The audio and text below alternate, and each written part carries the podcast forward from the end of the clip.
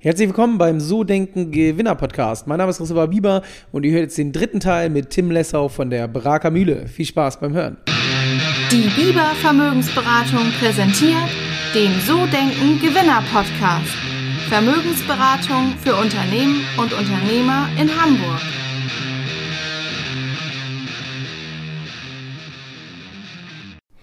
Und würdest du sagen, also ich meine, Positionierung hört man ja schon raus. Ne? Ihr seid ja anders positioniert als der Otto Normalbäcker, würde ich sagen. Ähm, mhm. Wie wichtig ist das für den, für den Erfolg des Unternehmens?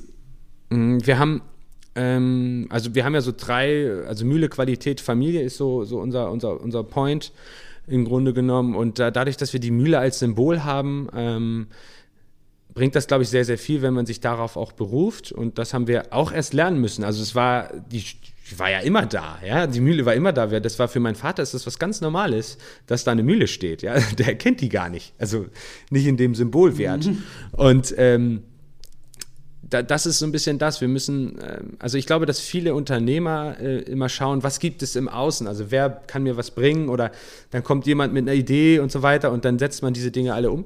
Aber ich glaube, man muss einfach nur auf sich schauen und gucken, äh, was sind die eigenen Stärken, die ausbauen und dann hat, glaube ich, jeder so seine, seine Positionierung für sich und das haben wir getan. Und ähm, ja, da sind wir auch noch lange nicht am Ende. Also das, das geht noch viel, viel mehr und viel besser.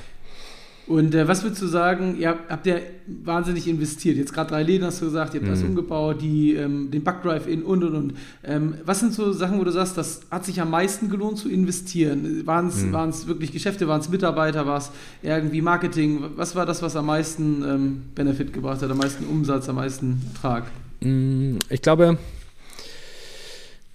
dass ähm, ich glaube, die größte Investition ist per se der, der Mitarbeiter, aber im Verbund mit den Fachgeschäften. Also die, die gehören irgendwo ja zusammen. Und ich glaube, dass das der größte Faktor wird auch in der Zukunft. Du hast es vorhin gesagt. Ähm, also es gibt ja teilweise Bäckereien, die, die, die wissen nicht genau, wie sie die Läden besetzen sollen, äh, weil sie halt einfach nicht genug Leute haben, die die Läden besetzen können oder haben Bäckerengpässe oder sowas. Und wir haben im letzten Jahr sehr, sehr viel äh, investiert in Mitarbeiter. Also wir haben mhm. viele Mitarbeiter eingestellt, die zum Teil auch entlassen worden sind durch Corona ähm, mhm. von, von, von Mitbewerbern. Von Konkurrenten? Ja, auch, ja, ja. Mhm. Und ähm, ja, wir konnten im letzten Jahr, also wir haben im letzten Jahr uns, weiß ich glaube ich, ein ein Fünftel der Komplettbelegschaft eingestellt. Also es ist Wahnsinn, wie viel wir eingestellt haben. Oder ein Viertel, ich weiß es jetzt nicht genau. Wie viele Mitarbeiter habt ihr mittlerweile? Äh, wir sind jetzt, glaube ich, bei äh, 350 ungefähr, ja.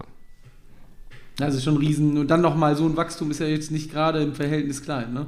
Und in der größten Krise. Mhm. Also wenn man, in Anführungsstrichen, ne? Also man muss ja die, die, ja, aber so ist es ja, genau. Also wir haben letztes Jahr sehr, sehr viele Mitarbeiter eingestellt und sehr, sehr gute Mitarbeiter eingestellt, die auf uns zugekommen sind und bei uns arbeiten wollen. Das ist ja, ist ja auch ein mega Punkt, ja, da wo man mhm. sagt, hey, ich will bei der Braker Mühle arbeiten, weil ich das Unternehmen cool finde. So und ähm, unser Verkaufsleiter jetzt, der hat ein, äh, in meinem Bewer Bewerbungsgespräch hat er gesagt, ich will bei der Braker Mühle arbeiten. Ich sage, ja, ich habe aber gar keinen, äh, ich habe gar keinen Job für dich. So äh, er sagte, ist mir egal, ich, ich, wir kriegen das schon irgendwie hin. so, und ja, jetzt ist es so gekommen, ja. Und was meinst du, kommt das, du warst ja auch, ähm, wie gesagt, wenn man dich googelt, man findet ja auch ein bisschen was über dich. Ähm, mhm. ein YouTube-Video, man kann dich wahrnehmen sozusagen. Ihr habt euch ja auch in der Außenwahrnehmung ein Stück weit positioniert. Meinst du, das ist es oder ist es wirklich, dass es untereinander sich rumspricht, dass einfach da viel passiert bei euch? Ähm, ja, ich denke schon, dass auch ähm, die also wie zum Beispiel Instagram oder jetzt der Podcast. Wir haben jetzt einen Podcast mit, mit Christian Dick zusammen, Brutale mhm. Bäcker. Ähm, das wird auch super gut angenommen. Ich glaube, man muss da immer offen sein, ähm, auch für neue Dinge. Und äh, Instagram haben wir versucht, halt irgendwie in die Kommunikation zu kommen äh, zu Corona. Äh, weil, ich meine, jeder war zu Hause, du, du hast nicht mehr diese Begegnungsdinge. Die alte Werbung, die früher mal gab oder sowas, funktioniert nicht. Mhm. Und dann haben wir Instagram sehr, sehr stark fokussiert und haben versucht, einfach transparent, authentisch zu berichten, das, was wir halt tun. Und das hat ganz gut gewirkt. Und ähm, ja, da bin ich sehr, sehr dankbar, dass dann halt auch die Menschen gekommen sind und uns, äh, und uns unterstützt haben, weil wir hatten halt am Anfang schon Sorgen, dass, dass das nicht funktioniert. Und Ähm, ja, das war aber, da sind wir so dankbar für, dass das dann halt, äh, dass die Kommunikation so gut geklappt hat. Und äh, ja, ich glaube, dass klar, die neuen Medien müssen bespielt werden, glaube ich, von Unternehmen. Und wenn man das nicht tut, dann äh, wird man auch irgendwann nicht mehr gefunden. Das ist eigentlich relativ einfach. So. Das wäre auch, ähm, äh, du sprichst gerade an das nächste Thema, so Marketing. Ähm, du hast mhm. gerade schon erzählt, dass, du über, dass ihr über einen ähm, Online-Shop viel Mehl verkauft habt. Mhm. Ähm, jetzt ist das ja auch sehr ungewöhnlich für handwerkliche Branchen, dass man sich so mit den sozialen Medien, mit Online-Marketing und so weiter beschäftigt. Ähm, wie, wie, spielt, oder was spielt das für eine Rolle bei euch mittlerweile? Beziehungsweise wie seid ihr da überhaupt rangegangen? Weil ich glaube, so, das ist jetzt ja eigentlich sehr unüblich, für ein solides äh, mittelständisches Unternehmen da reinzugehen. Ja, wir versuchen in verschiedenen Bereichen einfach immer irgendwie da zu sein und äh, im Grunde muss man sich ja nur die, die Statistiken anschauen. Das ist ja eigentlich total einfach. Also wie viele Leute sind am Tag auf Facebook, wie viele Leute sind am Tag auf Instagram, wie viele Leute sind am Tag auf YouTube und dann noch TikTok, wenn man mal so will, oder googeln, alleine Google, ja, also ich meine, das ist Wahnsinn so. Ähm, und das ist, glaube ich, für viele Unternehmer, die, ähm, sage ich jetzt mal, im Alter meines Vaters sind, ähm, sehr, sehr schwer zu verstehen, weil ähm, sie so nicht aufgewachsen sind. Und ich glaube, dadurch, dass, dass wir ja, jetzt so, ja relativ jung noch sind, sag ich mal, ja. äh, ist es im Grunde genommen ja das eigene Verhalten, was wir an den Tag legen. Also ich google, wenn ich irgendwo was essen möchte ähm, oder nicht weiß, wo es was gibt und so weiter. Ähm, oder ich schaue halt auf Instagram mir die Unternehmen an, äh, wenn ich die cool finde. Oder bewerte sie halt dann über Instagram, ob ich sie cool finde. Und ähm, deswegen auch YouTube, wie gesagt, ist auch eine riesen, riesen Möglichkeit, da sich zu präsentieren. Und da arbeiten wir weiter dran. Also wir, wir haben ja noch nicht mal richtig angefangen, sage ich jetzt mal. Natürlich sind wir ganz gut dabei, aber wenn man mal sieht, was andere Branchen machen oder auch ähm, andere Menschen auf die Reihe bekommen in diesen äh, in Social Media, dann äh, sind wir da relativ klein. Also wir haben jetzt zum Beispiel gerade eine neue Aktion draußen. Das, äh, mal gucken, ob das funktioniert. Also wir haben äh, oder es wäre cool, wenn man uns dabei unterstützt, weil wir haben gesagt, wir haben zwar Instagram, machen da sehr, sehr viel. Wir sind jeden Tag dazu gange, haben mehrere Menschen, die da auch authentisch berichten und transparent. Äh, wir wollen jetzt 50.000 äh, Follower haben bei Instagram. Das ist so unser großes Ziel. Das ist so völlig absurd eigentlich, weil wir nur 4.600 äh, Follower haben momentan. Aber mal sehen. Und äh, ja, dann wird es für alle ähm, alle Menschen in unserem Umkreis, in unseren Fachgeschäften das Franzbrötchen für umsonst geben. Das ist die Aktion. Ja, mega. Das ist natürlich, ja. ist natürlich lohnenswert, das Ganze. Muss ich auf jeden Fall mal liken. Sehr gut. Also Aufruf für den Podcast, der das hört, äh, Braker Mühle liken. Ja, bitte, so. bitte. Gut. Sehr gut. Ja, das ist ein cooles Ziel. Ich finde das sowieso, ähm, wir haben vorhin ähm, über Jürgen Tadensky gesprochen, ähm, der ja auch klassisch mal eine Bäckerei hatte. Äh, der ist ja von, hm. von der quasi seine Frau, die Eltern hatten ja das Ganze und der ist ja wirklich auch in diesem Bereich QVC-Kekse im Fernsehen verkaufen und unglaublich erfolgreich. Also ich glaube schon, dass das ganze Thema Medien und so weiter eine riesen, eine riesen Rolle spielt. Also ja. das ist, glaube ich, gerade, und du sagst es in unserem Alter, ähm, ich mache das ja genauso. Man googelt, man schaut, man ähm, guckt, was machen die Leute und ähm, das erzeugt ja auch irgendwie Trust dann am Ende des Tages. Ne, bei, ja. bei, und man erfährt halt auch ein bisschen was. Ja. Ähm, aber wo wir gerade bei neuen Dingen sind, jetzt komme ich nochmal zu der Frage, die ich auf jeden Fall auch dir stellen wollte. Und zwar, ähm, wie ist das so mit dem Thema ähm, Alternative zum normalen Mehl? Weil ich habe ähm, immer mehr Menschen im Umfeld, bei meiner Partnerin ist das auch so, die kann kein, ähm, kein klassisches Mehl essen, also muss dann halt mhm. irgendwie Maismehl sein oder halt diese Share-Produkte.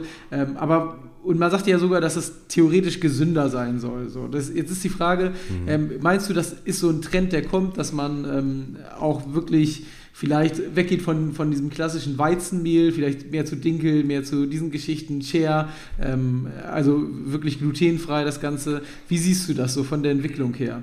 Mhm.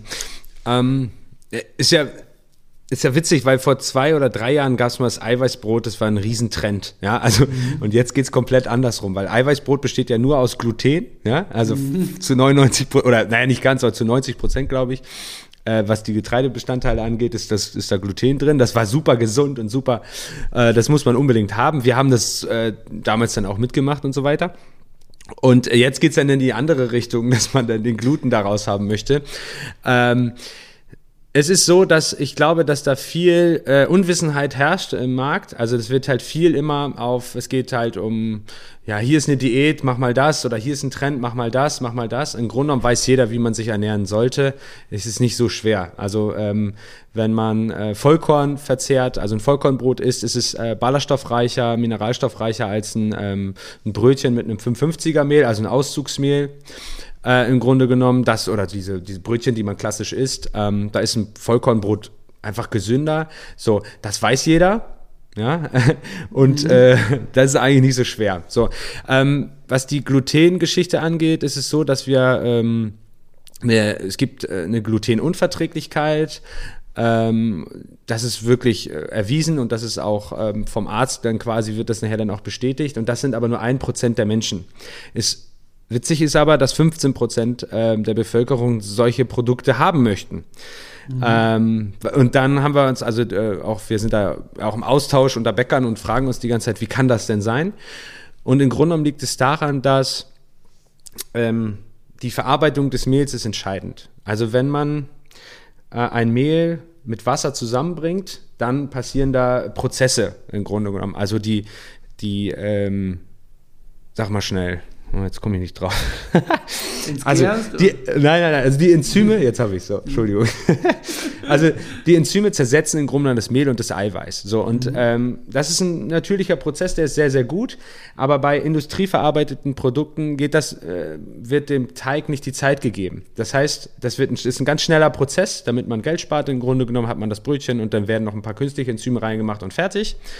Ähm, es ist aber im Grunde genommen ganz einfach. Man muss einfach nur das, das Mehl und das Wasser zu einem, zu einem Teig äh, kneten und so weiter, macht die Brotform oder wie auch immer draus und nimmt dann den Teig in die Langzeitreifung. Das heißt, er reift über 18 Stunden, 20 Stunden bei geregelten Temperaturen und Feuchtigkeit. Das ist das, was wir zum Beispiel auch machen. Und dann hat man keine Unverträglichkeiten, weil die Footmaps abgebaut werden. Also Footmaps sind einfach und zweifach Zucker, die ähm, nicht so leicht löslich sind oder nicht so leicht verarbeitet werden können vom Körper. Das würden die Enzyme machen, wenn man ihnen die Zeit gäbe in der Langzeitreifung. Und deswegen muss man einfach nur schauen, wie gut ist das gemacht. Und deswegen essen auch sehr, sehr viele Menschen Dinkel. Weil Dinkel muss man so machen, sonst schmeckt das nicht. Also, mhm. wenn man Dinkel nicht langzeitreift, dann ist das trocken wie Stroh. So, und das, deswegen kann man das nicht so anbieten und deswegen gehen auch viele in diesen Dinkeltrend. Ähm, ja, ansonsten ist gegen den Weizen nichts zu sagen. Also da gibt es keine riesen signifikanten Unterschiede zum, zum Dinkel zum Beispiel. Vom, okay. vom Gesundheitswert, ja. Also du glaubst quasi, das ist auch eher nur Trend, anstatt langfristig, dass sie das durchsetzen wird? Es ist ein Trend, aber im Grunde genommen geht es um diese Footmaps. Also die, die mhm. Footmaps verursachen halt einen Blähbauch und dann denkt mhm. der, also der, der Konsument im Grunde genommen, oh, mir geht es jetzt nicht so gut, ich habe wahrscheinlich eine Glutenunverträglichkeit oder ich habe sowas in der Richtung. Und das, das sagen auch viele und das, das ist auch so. Also, aber es liegt per se an den Footmaps. Das dauert ein bisschen, dann ist das auch verarbeitet und dann ist der Blähbauch auch weg. Mhm. Ähm, aber es ist jetzt nichts Gesundheitsschädliches in dem Sinne, wie jetzt zum Beispiel bei einer Glutenunverträglichkeit, wenn ein Mensch diese Krankheit hat, ja. Okay, ja krass, ja, finde ich auf jeden Fall äh, spannendes Thema. Ja, ist ein bisschen ähm, kompliziert, aber ja.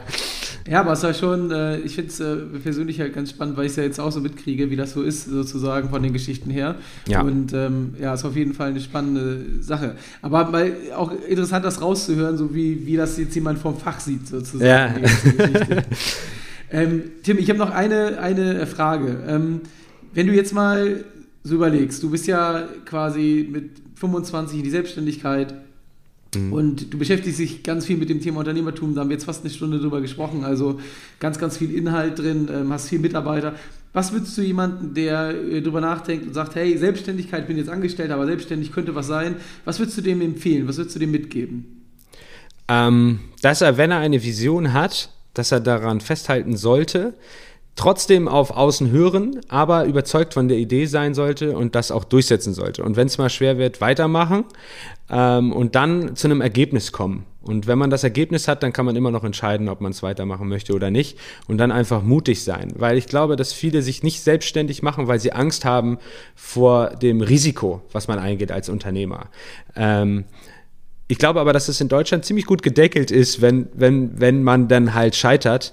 Ähm, und natürlich besteht das Risiko, dass man scheitert, aber ähm, ja, wer, wer Unternehmer sein will, der, der, der lebt damit. Und äh, das würde ich dem, demjenigen raten, einfach mal an sich zu glauben, Selbstvertrauen zu haben und dann äh, loszulegen. Ja.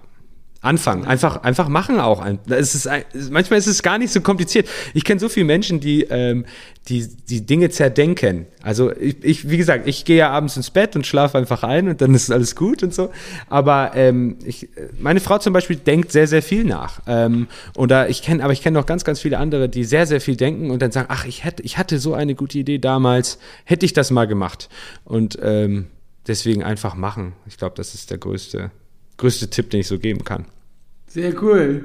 Mega. Ganz viel Inhalt drin. Vielen, vielen Dank für deine Zeit. Und äh, ich freue mich drauf, wenn ich persönlich mal wieder vorbeischauen kann ja. und dann da auch sitzen bleiben kann, sozusagen. Nicht nur zum Drive-In. Ja, ich freue mich auch. Danke, Tim. Vielen Dank. Das war schon wieder, das war Teil Nummer drei mit Tim Lessero. Ich fand einen mega Interviewpartner. Das äh, hat mir wirklich sehr, sehr viel Spaß gemacht, das Ganze. Und äh, in dem Sinne freue ich mich, wenn es euch gefallen hat und ihr nächste Woche wieder mit dabei seid. Ciao, ciao.